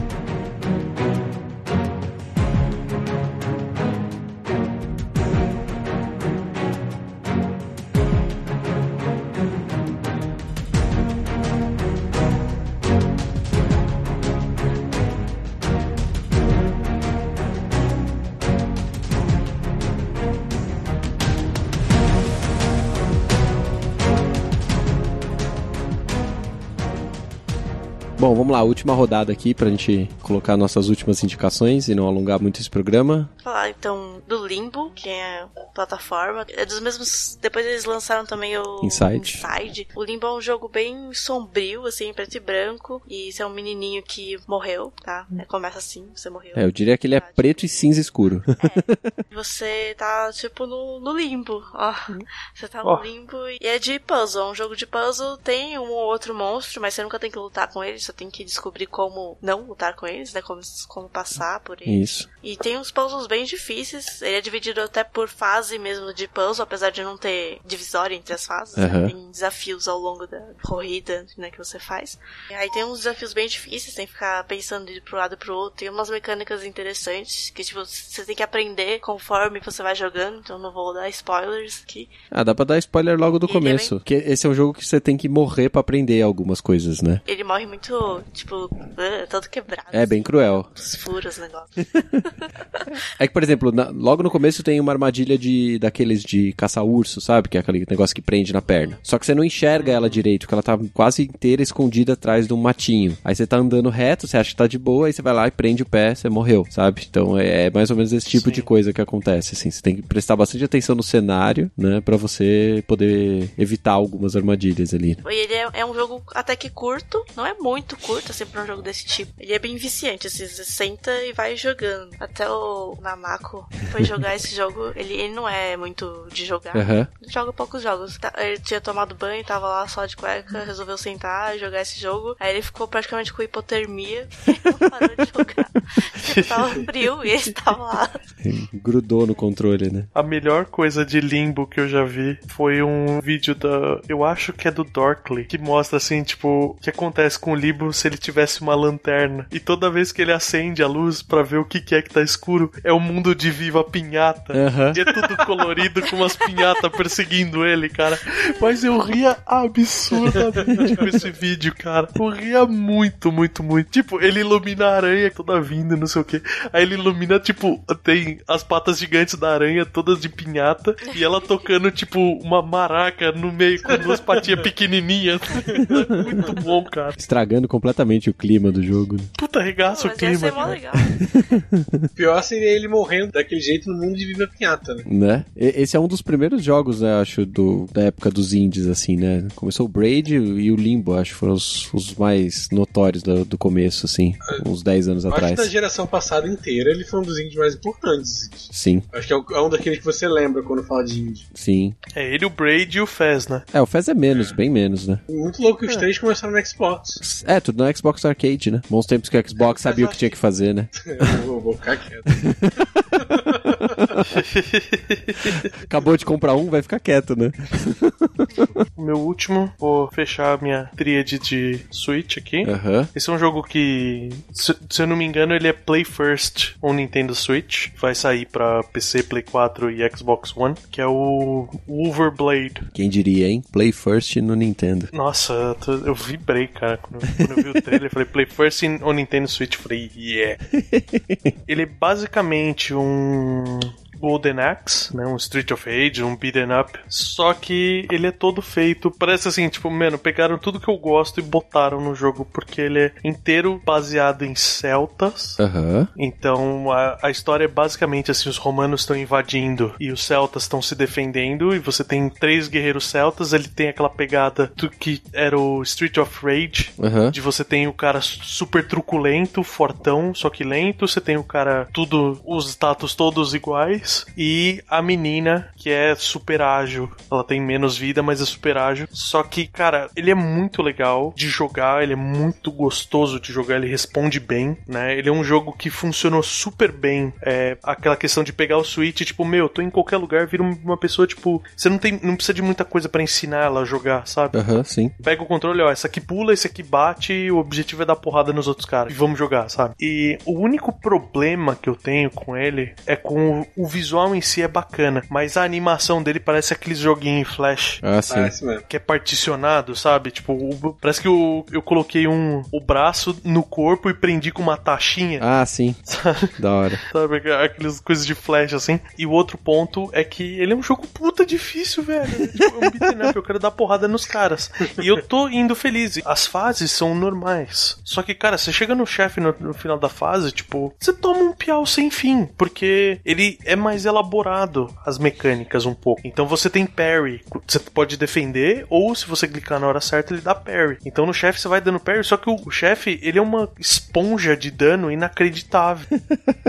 Ele não é muito difícil de você prever os movimentos dele da parry, mas ele leva tanto tempo pra morrer que eventualmente você erra o timing e tal, e você vai levando porrada e acaba morrendo antes dele. Entendi. Eu, eu tô olhando o visual dele aqui, eu tô achando os personagens meio grandes na tela. Isso atrapalha? Não, isso até que é bom, porque quando você tá jogando na tela portátil, Aham. né? É legal que você continua com bastante detalhes. Porque eles não, não se atrapalham, assim. As cenas são bem construídas, no sentido de quantidade de personagem na tela. Tem um ou outro momento que é mais crítico que tá uma zona na tela, mas aí qualquer jogo de beat'em up tem sempre esse, esse momento, né? Uhum. Queria chamar a atenção principalmente pra trilha sonora desse jogo. Certo. Que é animal, é insana a trilha sonora, cara. O estilão celta mesmo, tambor, flauta, essas coisas, na- numa pegada, tipo, que combina muito. Tem uma fase que é numa caverna, tem uma fase que é num campo aberto e tal. A, a música foi muito bem construída pra esse jogo. E meus parabéns pra quem escolheu os dubladores. cara, o sotaque é animal, velho. Os caras falando com sotaque escocês brutal assim é sensacional, cara. Deve ser o programador, velho.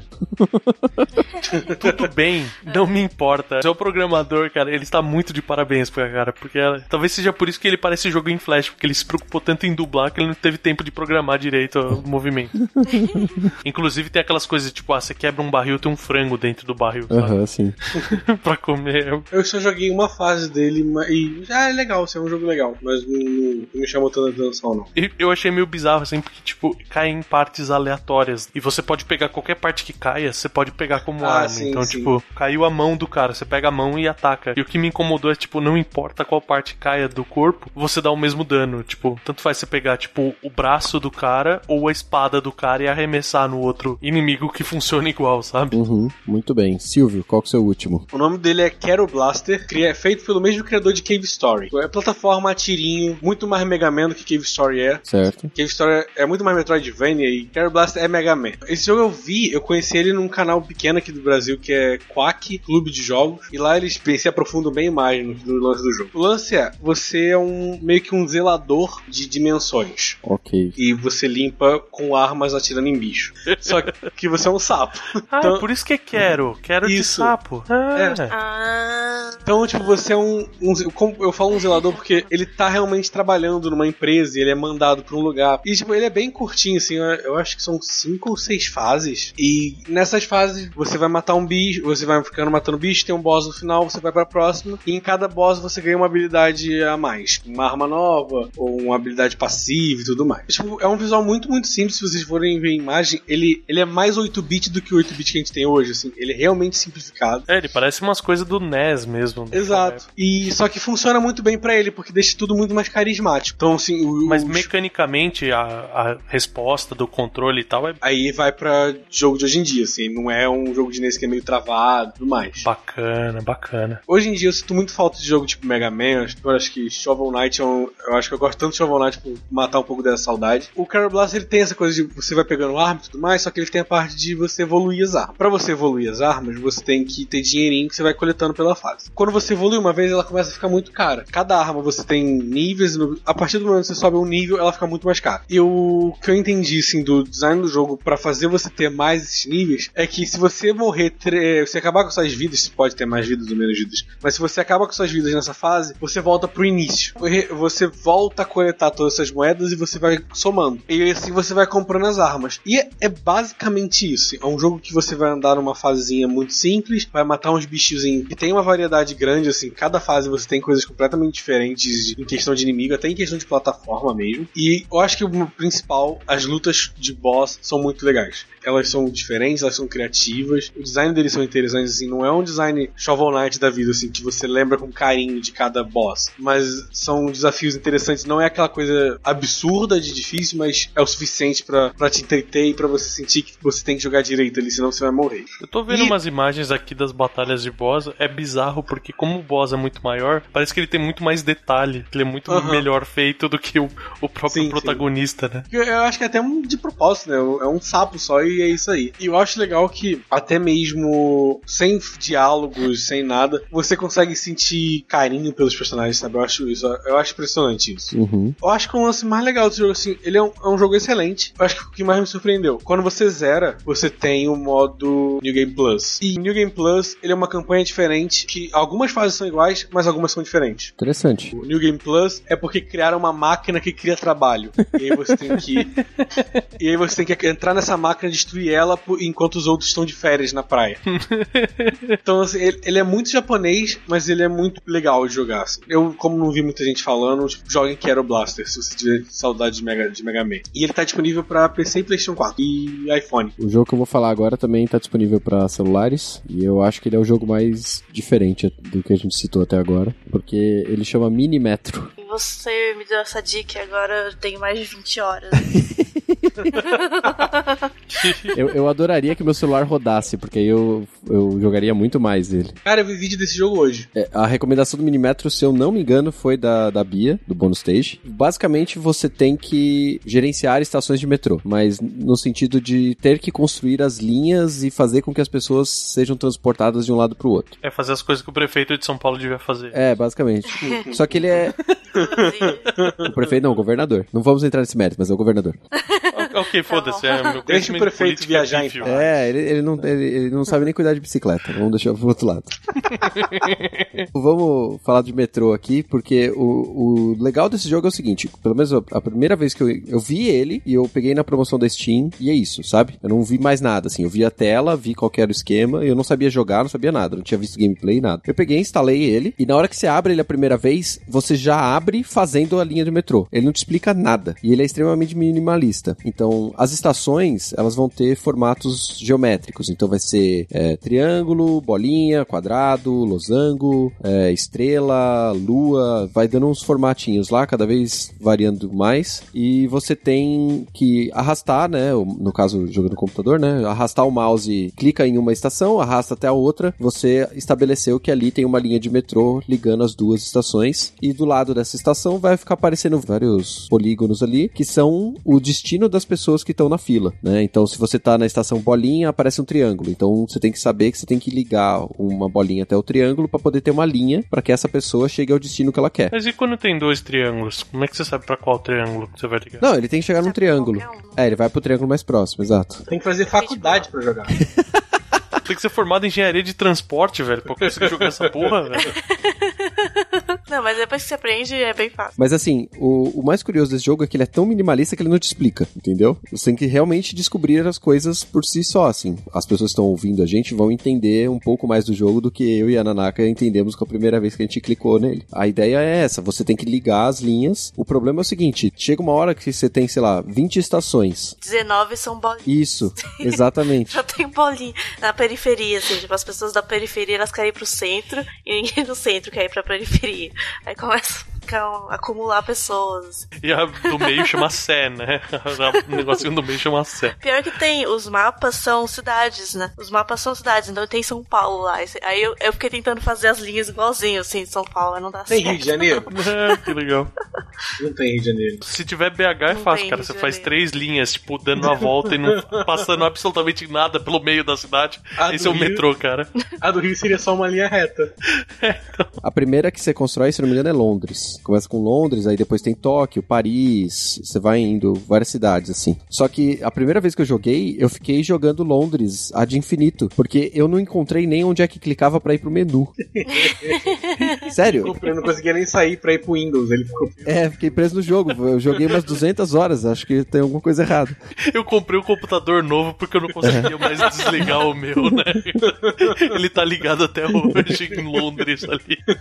Nunca ganhei tantas cartinhas no Steam, né? Não, eu terminei todas as fases no modo normal. Aí Agora eu tô jogando o desafio lá que você precisa pra destravar o negócio. Tô no- eu tô faz 16 horas só em Nova York. Porque eu não consigo cumprir. Você tem que transportar 1.600 passageiros, porque ele conta os pontos em número de passageiros que você transporta, Isso. né? Não, o normal que eu fiz foi assim uns 300, 800 pra passar o modo normal, É. né? Aí ele já fala, tem que ser 1.600 e não bastasse isso, ainda você só pode ligar duas linhas em estações quadradas. As outras você não pode ligar em quadrado. É, tipo, é muito difícil. É. Na Steam tem um GIF do jogo que ajuda um pouquinho a entender. Manda no Skype aí que eu ponho no post. É o melhor jogo de passatempo que eu vi há muito tempo. Me parece muito interessante, gente. Ele é muito mais legal do que você normalmente olharia pra ele e acharia que ele é, assim. Porque o, o interessante dele é que toda vez que você jogar, mesmo sabendo que é sempre Nova York ou sempre Londres, você vai jogar 25 vezes aquele mapa, as estações surgem de forma aleatória. Não é sempre na mesma ordem e elas não têm sempre os mesmos formatos. Então, você nunca sabe qual é o jogo que você tá jogando, sabe? Ele é completamente aleatório. Então, pode ser que a primeira vez que você jogou, você chegou em 800 pessoas e foi moleza. A segunda vez que você jogar, você não vai passar de 50. Tem que descobrir uns macetes, assim, tem algumas coisas que eu ainda não tô entendendo direito. Tipo, quando que é melhor fazer uma baldeação, quando que é melhor. É, Você tem que fazer uma engenharia mesmo. isso. Porque eu falei só de você ligar uma estação na outra pra poder transportar as pessoas. Mas, por exemplo, se você tá em Tóquio, você pode colocar trem-bala, que ele é muito mais rápido. Você pode pegar um vagão extra pro trem, chega, sei lá, 100 pessoas, você ganha um trem novo. E aí você pode colocar mais um. Aí ele te dá a opção, você pode colocar um túnel, uma ponte ou mais uma nova Maria Fumaça. Aí você tem que escolher os três. E aí você tem que olhar qual que é a sua estratégia no mapa pra você saber qual daqueles três que você vai usar. E dependendo da sua escolha, você ferra o seu jogo inteiro. Só que é aleatório também o bônus que você recebe, que você pode É. escolher. E às vezes, tipo, você vai precisar de oito pontos no total, e aí você chega no, no meio do jogo que você tá, não tá precisando, mas no fim você vai precisar e não vem mais ponte, aleatoriamente. Às vezes vem um monte de ponte e você não precisa mais. Tipo, isso é meio ruim. Sim. Entendi. Não é pura estratégia, né? É bem sorte também. Vocês me deixaram com muita vontade de jogar esse jogo agora. Cara, eu tô com muita vontade, cara. É, eu já tô abrindo a sua Steam aqui, cara. O- o- uma coisa que é curiosa é que o, o estúdio que desenvolveu esse jogo chama Dinosaur Polo Club. E aí a imagem dele é um dinossauro jogando polo. E, e o jogo é bem divertido. E na Steam ele tá 20 reais agora, mas se você esperar um pouquinho na promoção de, de todas as vezes ali, ele normalmente baixa. E tem pra celular também, que acho que é 4 dólares ou 5 dólares. O preço cheio é tenso. Pro celular eu acho caro. Bom, galera, esses foram os jogos que a gente trouxe aqui pra recomendar. Três indicações de cada um aí. Vocês querem só citar nome de algum outro aí que o pessoal precisa dar uma olhada, sem, sem muitos detalhes? Tem um outro survival muito legal que chama The Long Dark, que é- acho que é bem recente, Uhum. que é, é um jogo canadense que você tá perdido no frio, na neve do Canadá e tem que sobreviver, basicamente. E ele é muito assim, qualquer coisa pode te matar, você tem que contar calorias, frio, comida, lobos. É bem, bem legal, ele é muito real. Tem um outro de celular que vocês também indicaram, que é o Warlock's Tower. Sim, esse jogo é muito bom. Sim. Que esse eu queria citar porque eu queria que alguém me dissesse qual o passo da fase Aposentos B7. É tipo 90% do jogo, eu tô nessa fase há meses e eu não acho na internet, não acho em lugar nenhum. Eu não sei, eu parei na fase 40 e tô lá esperando pra poder voltar a jogar. Tá, tá tenso. É outro jogo que eu precisaria ter no celular. é um jogo muito bom de puzzle. É Eu queria bom. também ter ele no celular. É um jogo brasileiro. A gente fez uma live com os produtores, inclusive. Sim, sim. E ninguém acreditava em mim quando eu falava que eu tava jogando aquela porra pela primeira vez e tava acertando tudo. Tipo, assim. O, o Igor, ele é, uma, ele é uma pessoa muito legal, cara. Sim. Fazer live dele no, no Twitch, é, você deixa as pessoas sugerirem a solução da fase. Ah, E aí você dá ok e ele aplica ali na hora do joguinho. Então, pra fazer live em, em galera assim, é bem, bem divertido. Va- Vale a pena. A, a live tá lá no nosso canal, eu transportei pro, pro YouTube. O link vai estar aí embaixo também. É bem legal esse jogo mesmo. eu, eu lembrei de um que, tipo, é quase religião falar desse jogo. Jogue Duck Game. Duck Game. Duck Game, de pato mesmo. Ok. Pato jogo. Eu acho que ele é o melhor jogo multiplayer lançado nos últimos anos. É basicamente você joga com um pato, seus amigos jogam com um pato e vocês têm que se matar numa plataforma. É, Smash E Bros? As armas são aleatórias, a fase é aleatória. Todo esse jogo é ridiculamente divertido, é ridiculamente simples. E assim, eu. A maior parte dos meus amigos eles não jogam videogame, eles Aham. ignoram completamente essa, essa parte. Certo. E esse é o único jogo que eu consegui botar e qualquer pessoa que jogou, gostou, ganhou, perdendo, ganhando, tava rindo muito do, do que acontece, porque simplesmente são patos explodindo. E sério, tipo, é um. Eu acho que é um dos melhores jogos, tipo, meu top 10 eu boto ele ali, sabe? Sim, da hora. Porque é um jogo que uma hora dele eu me diverti mais do que muitos outros jogos. Então, Tuck Game é- tem Steam, é baratinho, é, é muito legal, muito legal mesmo. Bacana, bacana. Gui, você tem mais um também, tem? Na verdade, eu tenho duas indicações. O primeiro é um que foi presentinho da Xbox Live um tempo atrás, que é o The Turing Test. E Ele é basicamente. Quem gostou de Portal, joga esse jogo, porque ele é first person puzzler. Aham. Então, é aquela pegada de você ir resolvendo coisa com. A, tipo, ah, tira energia daqui, passa pra lá. Isso aqui ativa a ponte, você vai passando. Só que quem produziu ele, no primeiro cast de indie que a gente fez, eu falei do Pneuma. Aham. Ele funciona com um monólogo fabuloso. E são os mesmos produtores, é a Bookhead Interactive que fez. E eles fizeram o Turing Test e é você discutindo com o computador. E do, quando você tá jogando, o computador tá tentando te convencer, tá te questionando se você é um humano ou não é. Por isso que é o Turing Test, porque o teste de Turing é aquela questão de, de você tentar identificar por perguntas se você tá conversando com uma pessoa ou com uma máquina. Isso. Mecanicamente é muito legal e a discussão é muito interessante. E ele descobriu que você é um replicante, não? Cara, eu não, não vou dar spoiler, cara. O, o final, assim, ele, ele te dá uma escolha no final e é muito legal. E o outro, só The Cave. Ah, eu joguei esse no Steam, no É, computador. que ele é, ele é basicamente o Lost Vikings, aquela mecânica de puzzle do Lost Vikings, só que a caverna é meio que um purgatório. Você tem sete personagens diferentes, se eu não me engano. Dependendo de quem você escolhe, quando você entra na caverna, é bem purgatório mesmo. Você é confrontado com a coisa escrota que você fez enquanto tava vivo. Ah, entendi. é bem macabro. Tipo, você vai passando as histórias e fala, caralho. e, é- e é bem legal visualmente e tal, é bem legal, eu recomendo. Eu joguei ele no Play 3, só que eu acho que era muito novo pra ter sacado o que que era, aí eu meio que achei chato. Mas eu tenho vontade de rejogar, assim. Até como puzzle, ele é bem divertidinho. Porque eu lembro de ter um lance de você ir, eh, tá na caverna enquanto você achar um castelo. Eu lembro de ter uma história assim, mas eu nem saquei direito. É, completamente é, é, é bem isso mesmo, porque a, a caverna ela se molda pra te confrontar com o, o seu pecado, vamos dizer assim, né? E um deles é um cavaleiro que faz. Não vou dar spoiler do que ele faz, mas tipo, ele faz uma merda. E então parte da caverna você realmente tá, entra num castelo, assim, ela vai se adequando a isso. Bom, galera, agora aí fechamos. Várias recomendações aí, vários joguinhos divertidos para vocês pedirem de presente de Natal. Mentira, porque já passou o Natal. Então a gente tá no futuro. A gente tá no futuro. 2018 já. É mesmo.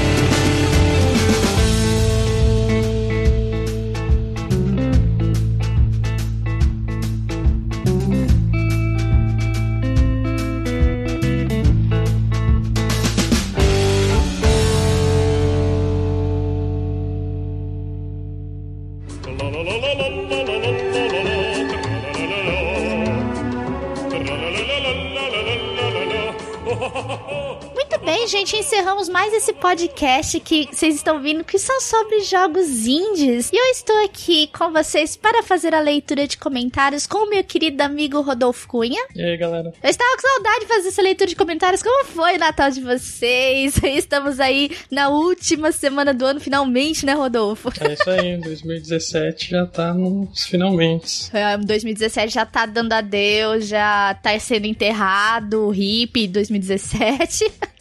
Mas vamos aqui ler os comentários de vocês do cast passado, que foi um cast duplo que nós lançamos, Rodolfo, em comemoração ao aniversário do Meia Lua. E nós vamos começar aqui pelo Meia Lua Cast número 172, que é sobre o Beco dos Artistas na CCXP 2017. Como vocês sabem, o Meia Lua esteve na CCXP 2017, então nós vamos ler os comentários referentes a esse cast, que foi gravado com uma galera que tava lá no Beco dos Artistas. E eu vou começar aqui, Rodolfo, com um comentário do Darley Santos. Ele disse o seguinte: bacana dar este espaço a esses artistas, fazendo seu trabalho ao conhecimento do maior número de pessoas possíveis. Isso aí. Principalmente a gente gosta muito de falar com desenvolvedores indies, né, Rodolfo? Sim. Todos têm que ter abertura pra falar. E aqui o Meia Lua é muito adepto aos jogos indies. A gente tá super apoio o pessoal que tá desenvolvendo jogos. Então, esse beco dos artistas aí foi uma oportunidade do pessoal tá mostrando o que eles sabem fazer de melhor, tudo. E foi muito legal ter essa oportunidade de conversar com eles também. Obrigada, Darley, pelo seu comentário. E vamos então para o comentário do Tô Desistindo, que até hoje não desistiu, ainda bem. Ainda bem. Ele diz: Nego tenta transformar banana em golem, mas dificilmente dá certo. Beco dos artistas, você quer dizer beco diagonal. Acho que era diagonal lá, não sei. Muito interessantes as entrevistas. Só não consigo entender porque é preciso fazer parte do círculo LGBT para fazer alguma arte baseada em LGBT. E nem por isso seria resposta para alguma das partes. Esperando um podcast veio dois, vou esperar dois na próxima semana. Ah, tá. Dois por semana agora, né? É o novo padrão Meia Lua. Aí você quebra as minhas pernas, né, cara? Você quebra as pernas do meia-lua inteiro se fazer esse pedido. E aí até o, Renato respondeu aqui que ele entendeu do comentário dele, é que eles acham que não tem muitas histórias que representam bem a comunidade. E por serem homossexuais, eles quiseram abordar esse lado da história deles. Sabe sobre dois programas da próxima semana, não tem como. Se a gente, por exemplo, ganhasse exclusivamente só pra isso, né? Tivesse entrada de grana, talvez até dava pra pensar, né, Rodolfo? Dois podcasts por semana, É. tudo. Mas como a gente não trabalha só com meia-lua, todo mundo tem seus empregos, tem seus afazeres, é um pouquinho complicado. Mas quem sabe um dia não, não- a gente não chega nesse ponto, né, Rodolfo? É, tá difícil. Tá difícil, gente.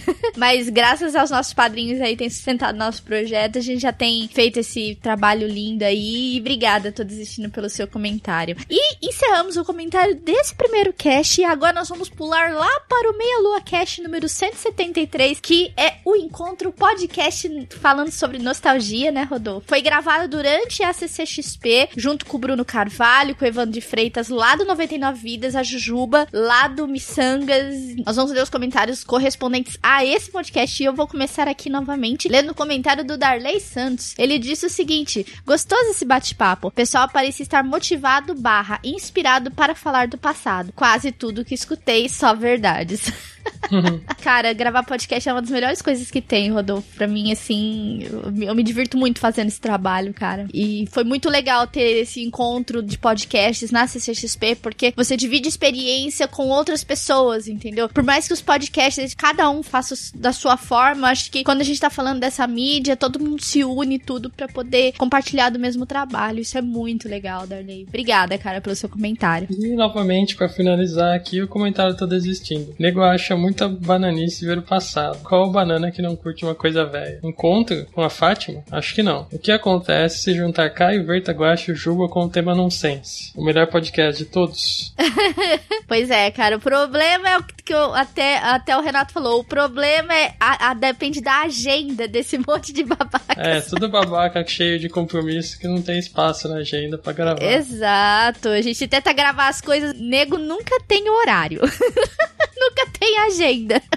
Mas um dia vai dar certo, um dia rola. E a gente precisa, na verdade, eu tenho saudade de gravar todos nós sete, né? Gravar todo mundo junto. Isso seria muito maneiro a gente gravar. Eu também sinto falta disso. A gente aqui dentro, se eu sinto falta, eu que tô aqui dentro mesmo. Eu imagino o pessoal de fora aí que escuta a gente, que também deve sentir falta. E a gente podia fazer um programa bem louco, assim, seria muito legal. Mas obrigada, tô desistindo pelo seu comentário, né? E Rodolfo, terminamos a nossa leitura de comentários, cara. É o nosso último podcast do ano. Estou aqui encerrando com vocês nesse ano, junto com o Rodolfo, essa leitura. E vamos abrir o da semana que vem, né? Abrindo 2018, um novo ano, né, Rodolfo? E aí, Rodolfo, qual que é o seu peso desse ano aí? Como que foi pra você gravar esse podcast? Como que foi esse ano de 2017 pra você, cara? Ah, foi um bom ano, assim. Pode, pode melhorar bastante ainda pro ano que vem, né? A tendência é que sempre melhore, né?